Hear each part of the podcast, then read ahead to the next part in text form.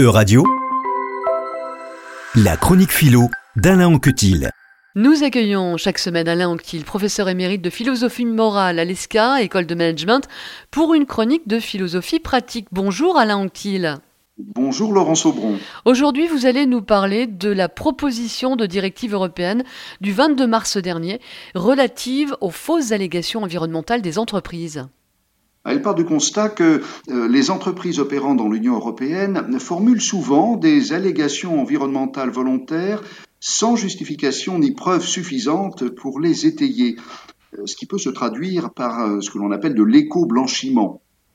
L'éco-blanchiment ou greenwashing recouvre le fait de tenter de faire croire que des produits ou des processus sont plus respectueux de l'environnement qu'ils ne le sont en réalité. Par conséquent, euh, la proposition de directive exige que ces allégations écologiques soient justifiées et que ces justifications soient vérifiées préalablement. Ces allégations sont-elles équivalentes à des mensonges? La proposition de directive s'attaque aux fausses allégations environnementales faites aux consommateurs, oui, mais elle n'emploie pas explicitement le mot mensonge. Pourtant, la, la définition de l'éco-blanchiment euh, inclut l'intention de tromper toutes les allégations environnementales euh, non justifiées ne correspondent pas euh, à de l'éco-blanchiment. Elles peuvent être euh, dues à l'ignorance de leurs auteurs, voire à leurs bonnes intentions. Mais s'agissant spécifiquement de l'éco-blanchiment, qui comporte en effet une intention de tromper, la linguiste Elodie Vargas affirme qu'il ne relève pas du mensonge, que rares sont les entreprises qui mentent à 100% et que le greenwashing se situe plutôt dans le non-dit, c'est-à-dire que l'entreprise survalorise certains aspects et cache ceux qui font problème.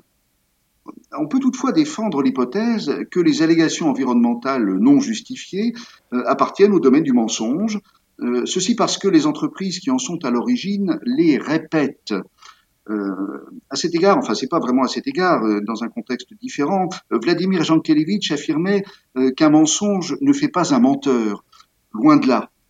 pour faire un menteur, disait-il, il faut tant et tant de mensonges que personne ne peut, dire combien. Alors peut-être des entreprises sont-elles sous ce cas. Comment expliquer, Alain Anctil, ces fausses allégations environnementales et l'éco-blanchiment? On sait que l'impératif de maximisation du profit euh, et le contexte concurrentiel hein, de la vie économique marchande euh, façonnent les modes de pensée euh, des entreprises commerciales.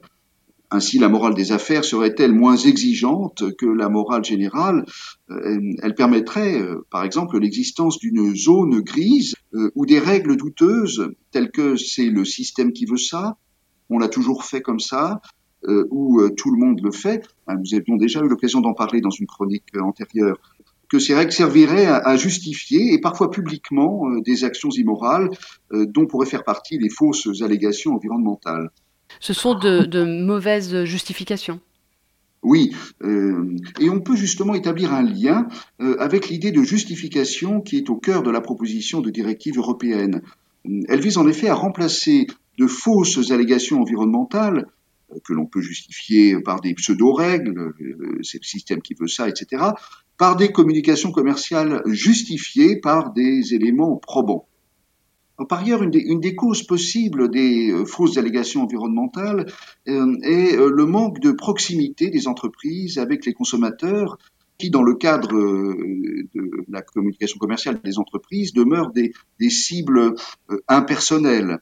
Or, quand en plus des allégations, euh, on apporte des justifications aux consommateurs, on met en jeu sa bonne foi et de ce fait, euh, on tend à se rapprocher d'eux. Il est possible de donner des justifications mensongères?